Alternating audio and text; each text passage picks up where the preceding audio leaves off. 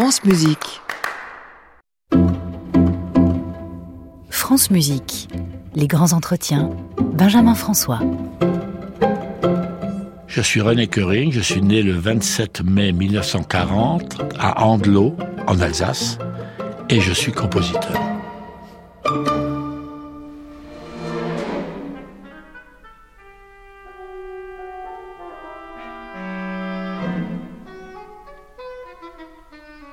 Langsam, Wozzeck, langsam. Eins nach dem anderen. Er macht mich ganz schwindlig.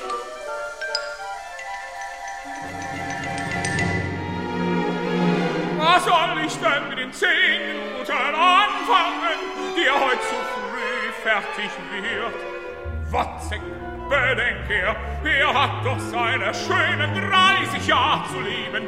30 Jahre macht 360 Monate und erst die Tage, Stunden, Minuten. Was will er denn in der ungeheuren Zeit ein anfangen?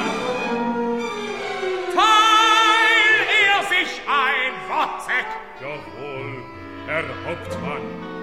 René Curie, on est passé un peu vite sur ces années strasbourgeoises. Euh, quel souvenir avez-vous de Strasbourg à l'époque? Quelle était l'ambiance que vous pouviez humer dans ces rues du vieux Strasbourg? Est-ce que c'est une ville qui vous est chère en définitive? Oui, oui, Strasbourg, c'était... Quand je suis revenu de, chez mon collège, de jésuite, j'ai découvert quelque chose, parce que j'étais quand même loin de cette ambiance-là. Et comme je me sentais, comment dire, plutôt l'âme d'un artiste qu'autre chose, j'ai vécu une vie un petit peu, ouais, ouais, je rentrais tard le soir, je me faisais engueuler, etc. Et j'y allais avec les copains, euh, qui étaient des peintres, qui étaient des acteurs, des, des choses comme ça. J'ai pris l'ambiance, cette ambiance-là avec un certain plaisir. La cathédrale de Strasbourg m'a toujours attiré. Ah oui, parce que j'étais vraiment un sale gosse, j'ai l'impression. Je me suis habillé un jour en soutane pour aller confesser les gens dans la cathédrale. Je me suis installé dans un confessionnal, comme ça. J'ai fait deux, trois personnes âgées qui m'ont rien dit. C'était crédible. Ah oui, oui, oui. ah bah, je, je sortais de, de, de ce milieu-là, je savais ce qu'il fallait dire.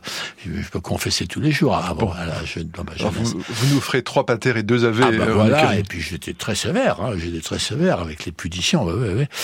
Puis après, euh, j'ai découvert Boulez, figurez-vous, dans un magasin de disques, la guilde du disque, son sacre du printemps de Stravinsky, et je pensais pas que j'allais rencontrer Boulez quelques années après.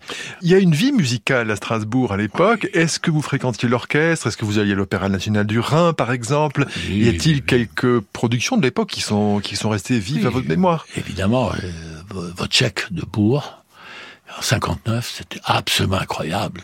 J'ai assisté à cet opéra. Je suis resté comme deux ondes flancs. J'aimais pas l'opéra à l'époque. Je n'étais pas de genre Verdi, Puccini, j'aimais pas. Et euh, là, j'étais sidéré par cet opéra Wojciech qui restait toute ma vie. Alban Berg est, pour est resté pour moi le compositeur dont j'aurais voulu être euh, une pâle copie. Appelons ça ainsi. Et euh, après, il y avait Bourg qui était un personnage très important. Bruck, qui avait l'orchestre de la radio. Deux orchestres à Strasbourg, pré- précisons-le deux orchestres symphoniques. La radio plus l'orchestre municipal. Ma professeure de piano à l'époque était à un moment donné la pianiste des deux, pratiquement. Donc, moi, je voyais travailler le- la cadence de Petrouchka. Ça me laissait quand même par terre hein, quand je voyais ça.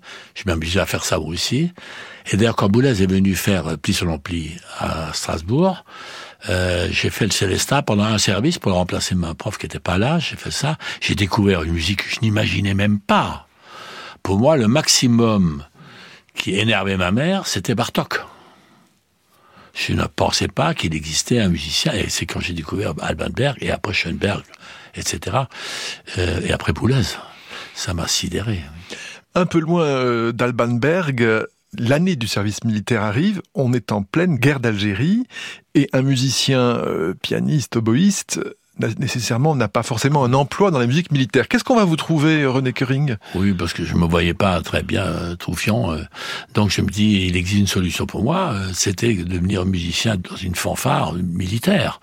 Et je me suis retrouvé grosse caisse chez Massu, général Massu qui était de l'autre côté à Baden-Baden, la musique de Strasbourg, ce qui me permettait de dormir chez moi le soir, je n'avais pas besoin de dormir à la caserne, d'aller au conservatoire l'après-midi et d'être seulement là à l'appel de 7h ou 6h du matin à la caserne et l'appel du soir, j'étais 7h ou 8h avant de rentrer chez moi. Et de jouer le 14 juillet.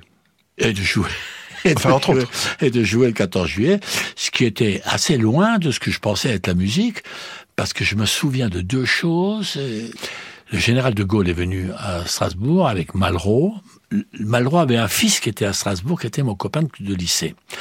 Donc je le voyais de Gaulle faire la la revue d'armes, il était au palais des empereurs, Kaiser Palace à Strasbourg, et il voyait passer l'armée le défiler, hein, tu vois. Et moi, j'étais bom, bom, bom, je tapais ma grosse caisse, et j'étais fasciné par De Gaulle, j'étais fasciné par ce type. Et je ne regardais pas mon chef de musique, évidemment. Donc moi, quand le chef de musique a arrêté la musique, moi, je regardais De Gaulle, donc je continuais à taper sur ma grosse caisse, qui m'a valu 15 jours de prison.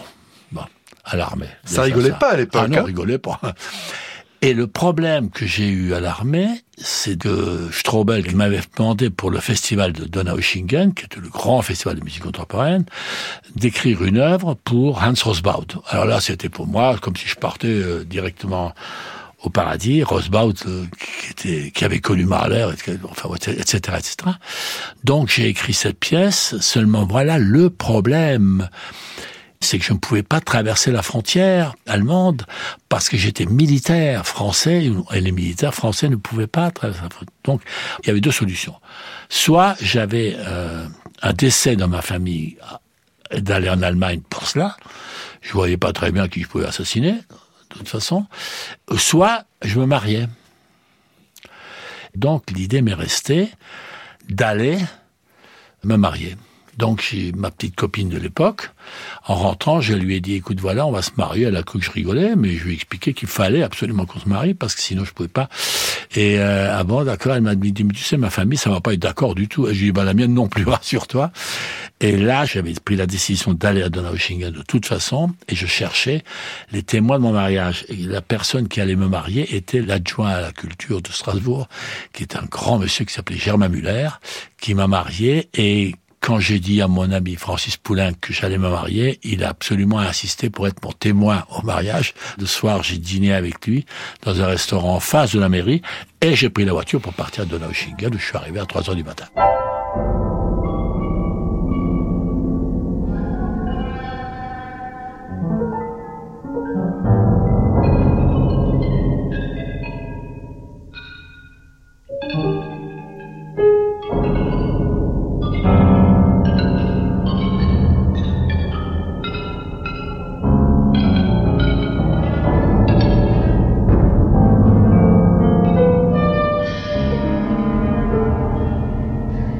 René Curing, si Francis Poulenc accepte d'être euh, votre témoin, c'est que vous êtes en bon terme ou qu'il est en bon terme avec vous.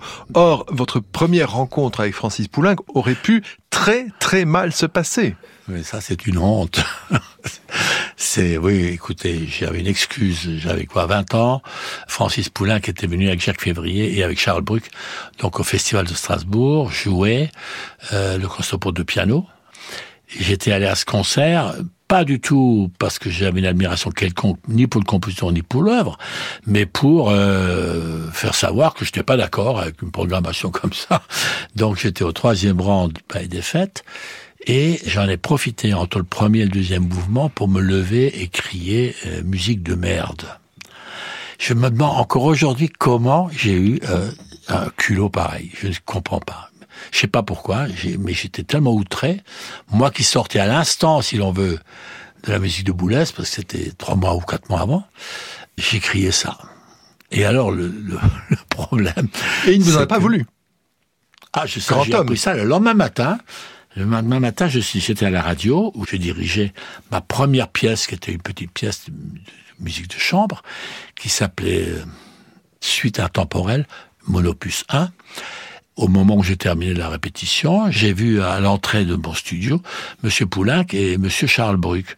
Et je me disais, j'espère qu'ils m'attendent pas, mais non, ils m'attendaient. Donc en sortant, Monsieur Bruck m'a dit avec son accent hongrois inimitable, Monsieur Carring, est-ce que vous pourriez vous présenter Monsieur Francis Poulenc? Ah, ah. Je, je dis bonjour maître. Et Boulin m'a dit, c'est pas vous euh, qui hier soir avez crié votre admiration pour mon... Ah, j'ai dit, écoutez, oui, je suis désolé. Il m'a dit, non, non, ne soyez pas désolé. Quand j'avais votre âge, je faisais pareil. Ah, est-ce que vous êtes libre à déjeuner? Je vous invite à déjeuner tout à l'heure parce que je suis encore à Strasbourg. Ah, j'y suis allé. On a déjeuné ensemble. Il était, je comprenais pas parce que je ne sais pas, j'avais pas l'habitude de gens aussi polis et aussi sympathiques. Et il est revenu de temps en temps. Il m'a dit, écoutez, je vous invite à Paris quand vous voulez pour venir au domaine musical. Je dis pardon. Qui n'était pas non plus trop sa tasse Qui de thé. quand même pas sa tasse de thé, mais il était quand même un des sponsors importants du domaine musical. Mais la musique de Boulez, c'était pas la chose qui l'enthousiasmait le plus. Et donc, euh, je lui dis, écoutez, il me dit, euh, envoyez-moi un petit mot et je vous règle le voyage, euh, séjour, euh, rassurez-vous, les billets, tout ce que vous voulez, venez. J'en ai profité évidemment assez vite. Un mois ou deux mois après, j'y suis allé à Paris. Il habitait derrière l'Odéon, là-bas, en face du jardin, Luxembourg. Et euh, il m'avait dit, euh, j'ai une cuisinière qui est alsacienne, elle vous fera les plats que vous aimez bien en Alsace. Ah oui, ça, ça m'a fait plaisir aussi, évidemment. Et puis, on est devenus des amis, il m'écrivait. euh, quand il passait à Strasbourg, et j'ai appris qu'il était passé chez moi, qu'il avait pris les partitions de chez maman. Et puis, ça Partitions été- qui vous ont été restaurées Oui, euh, à son décès Quand- par le notaire. oui, quand il est mort, oui, le notaire m'avait fait savoir qu'il aurait des choses pour moi, donc euh, je suis allé et on m'a restitué euh, les partitions. C'est intéressant ce que vous dites, euh, René Kering, par rapport au fait que pour un compositeur, la génération d'avant, c'est problématique. Pour Poulenc, la génération de Ravel, à un moment, il est parti bille en tête contre son cher Ravel, et même Debussy d'ailleurs. Oui, oui, oui. Et vous, euh, bah, Poulenc, c'est pas la musique de l'avenir. Ah non, non, non, non. Je ne connaissais de lui en réalité pas grand-chose. Concert pour piano qui, effectivement, bon, euh, ne m'enthousiasmait pas énormément. Puis lui, m'avait filé un jour la partition aussi de la pièce pour euh, Duval. Denis Duval. pour piano que j'ai accompagné une fois chez lui pour euh, il voulait l'entendre il faisait ça. et il m'a fait laisser la partition pour piano en disant le jour où quand vous serez grand, vous allez certainement mettre ça en scène. Je vous autorise de le faire à partir de la partition de piano, parce qu'il faut la faire normalement seulement avec l'orchestre. Et puis je l'ai fait, effectivement, euh, 20 ans plus tard. Je l'ai fait à l'Opéra de Montpellier avec piano. C'était très très bien d'ailleurs. Et euh, oui, Francis, cette musique-là, comme celle de Darius Milhaud, j'ai eu le même problème, qui était un grand ami que j'aimais beaucoup, euh, mais encore Darius était très ouvert. Francis était plutôt bloqué par rapport à la musique euh, des post-sérialistes. Mais euh, oui, j'ai une lettre de Berriot qui écrit à Darius Milhaud qui lui écoute. Euh, La prochaine fois qu'on se voit, il faut absolument que tu me présentes ce jeune Alsacien qui veut faire des, un enterrement stochastique à Boulez. ça, ça m'a bien. Je l'ai toujours cette tête, ça me fait beaucoup rire. Madeleine m'avait donné ça après la mort de Darius. Et oui, j'étais engagé dans un processus d'avant-garde. Allô? Allô? Mais non, madame, nous sommes plusieurs sur la ligne. Raccrochez. Vous êtes avec une abonnée. Mais madame, raccrochez vous-même. Allô, mademoiselle? Non, ce n'est pas le docteur Schmidt. 08, pas 07. Allô C'est ridicule. On me demande. Je ne sais pas. France Musique, les grands entretiens de René Kering. René Kering, vous vous rapprochez pas à pas des compositeurs d'avant-garde, mais vous ne les avez pas vraiment rencontrés avant d'avoir assisté au cours d'été de Darmstadt. Quand Pierre Boulez vous conseille-t-il d'aller assister à ces cours? Il venait à Strasbourg pour faire le pli selon pli. Le 6 janvier 1960, parce que ma prof était absente, c'est une Célestin pour une répétition avec Pierre du, pli selon pli. Et après, je l'ai vu chez lui à l'hôtel. Alors déjà, j'étais sidéré parce que je suis allé voir à son hôtel. Il y avait une chambre où il y avait deux lits. Et un lit, le matelas était renversé en boule comme ça pour pouvoir poser ses partitions dessus. Il m'a montré tout ça. J'étais, je dis, mais je comprenais pas ce que je voyais parce que c'était effectivement une musique très loin de ce que moi je connaissais. Je dis, le maximum chez moi, c'était Bartok. Et Boulez m'a dit, si vous voulez connaître plus pour ces choses-là, euh, allez à Darmstadt cet été. Alors je suis allé à Darmstadt où il m'a présenté Maderna. Euh, moi, je suis très bien fonctionné avec Maderna. Vous savez, euh, Darmstadt est une chose que je ne sais pas si les gens le savent, mais c'était dans un collège de jeunes filles qui était fermé l'été. On dormait dans des chambres qui étaient des, chambres de collège. Dans les chambres, il y avait un grand espace où il y avait un lavabo ovale qui réunissait euh, 30 ou 40 robinets. Et donc, nous, nous habitions là. Il y avait les On imagine Stockhausen, Ligeti. Ah non, Stockhausen habitait chez lui. Et Boulez habitait l'hôtel, bien sûr aussi. Maderna habitait chez lui. Il habitait à Darmstadt avec sa femme. Mais Ligeti, euh, Nono, euh, Berriot. Berriot, il y a beaucoup de, de compositeurs de cette époque-là qui étaient là, qui, qui étaient les voisins de chambre, et on se lavait les dents le matin devant notre lavabo, euh, etc. Et, et après, on allait en cours. Et c'était les disputes entre les grands compositeurs. Nono attaquait Stockhausen, de- Stockhausen se défendait avec Peter Zimmermann, etc. etc. C'est pas ce qu'on imagine parce qu'on pense qu'ils sont tous d'accord entre eux. Pas du Or. Pas du tout. pas du tout. Pas du tout. Ils s'envoyaient des vannes épouvantables, ils faisaient pas la même musique. Boulez dirigeait très très peu de concerts, mais Maderna avait décidé qu'il ferait pratiquement tous les concerts avec un ensemble pour le soir. Avec des... Et c'est là, à l'entracte d'un concert, je m'assois sur une chaise de la salle et je vois un monsieur qui s'assied à côté de moi. Je dis, tiens, qu'est-ce que ça Qui parle français Qui dit, ah oui, ben, je suis euh, le directeur des éditions Anun Zimrock à Berlin. Euh, voilà, Bruno Maderna m'a dit qu'il allait vous passer une commande et je voudrais bien l'éditer. Je dis, attends, des premières nouvelles de quoi il s'agit J'avais, je dis, que c'est que cette blague Je croyais que c'était une blague. Maderna avait demandé à Strobel de, de de me commander une pièce pour le festival de Donaueschingen et, et l'éditeur laissait traîner ses oreilles, avait appris ça, m'avait demandé, tiens, je vais essayer de le récupérer. J'ai donc signé un contrat d'édition. J'avais quoi 21 ans J'en j'en rêvais, je dis, mais comment peut-on avoir euh, confiance en quelqu'un qui écrit une musique aussi bizarre que celle que j'écris moi, etc. Enfin bon, bon c'est comme ça. Et donc, euh, j'ai pris des leçons de direction aussi. Ah, justement, mais Bruno. les leçons de direction, c'est bien, mais diriez-vous que votre apprentissage de la composition s'est fait en définitive à Darmstadt? Oui, oui, parce que Bruno euh, Maderna m'a fait découvrir quelque chose que jusqu'à présent Boulez n'avait pas euh, donné l'envie.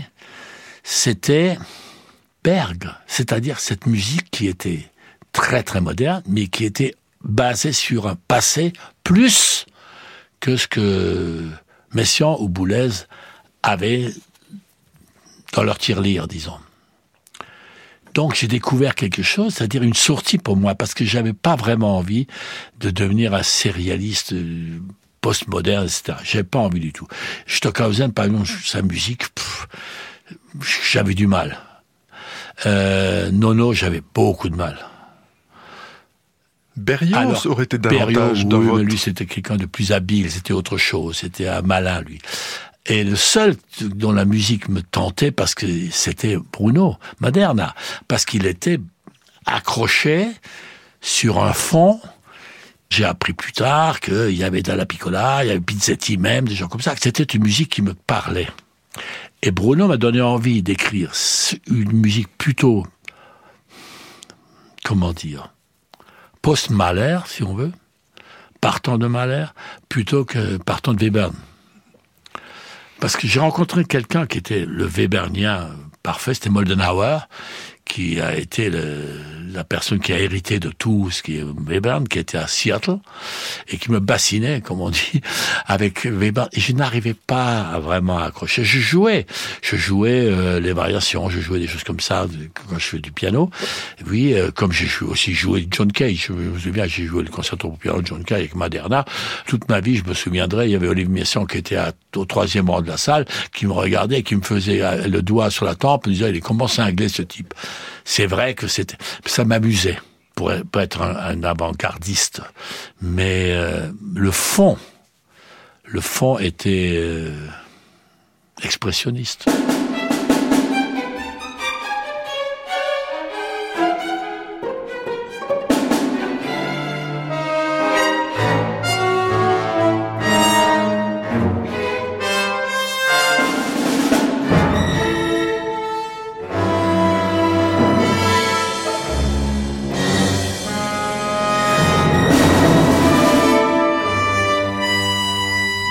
Sachez une chose.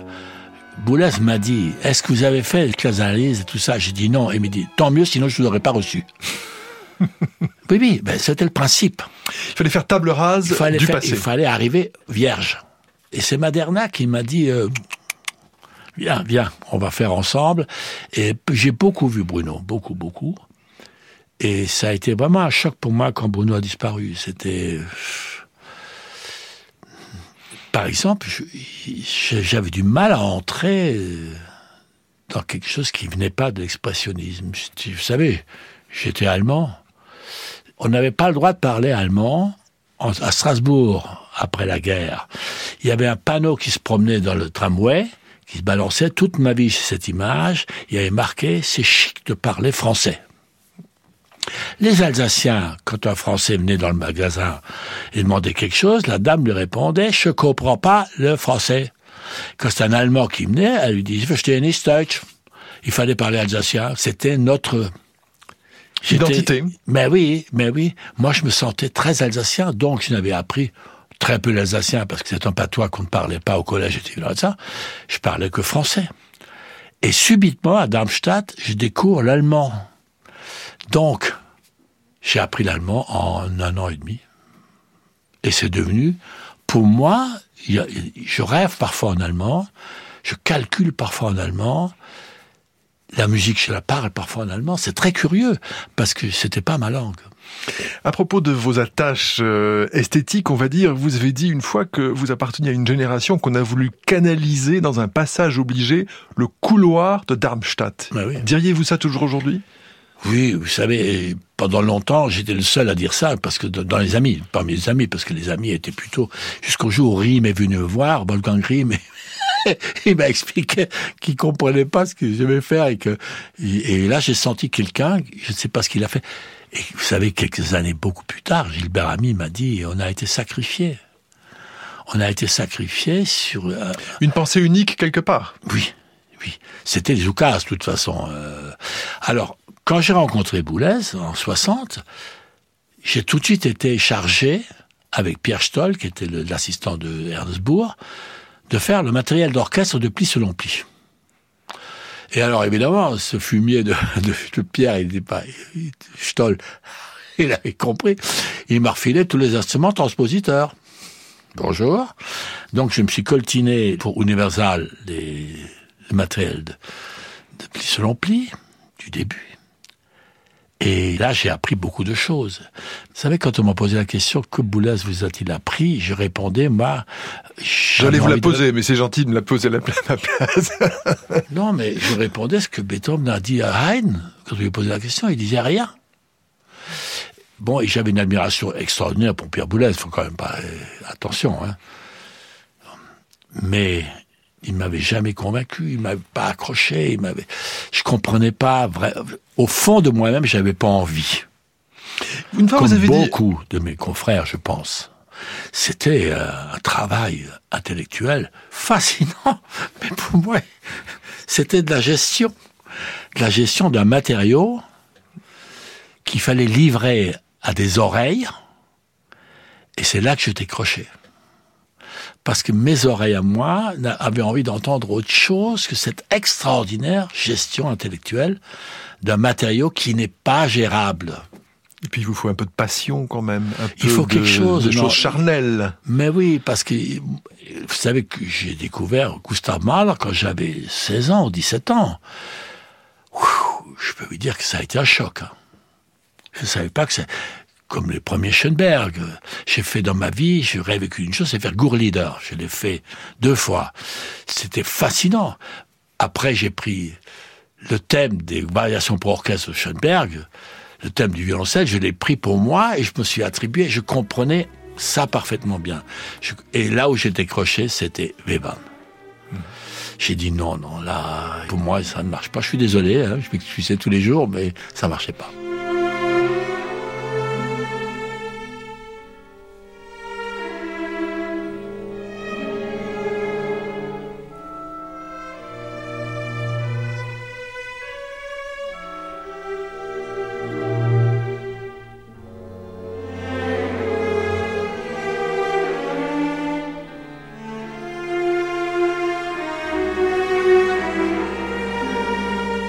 Thème Variation opus 31 pour orchestre d'Arnold Schoenberg par l'orchestre symphonique de la BBC dirigé par Pierre Boulez. Le deuxième épisode des grands entretiens de René Curing touche à sa fin, une série proposée par Benjamin François, réalisée par Arnaud Chapat avec Stéphane Poitvin et Julien Douminc. Elle se réécoute et se podcast sur le site de France Musique et l'appli Radio France.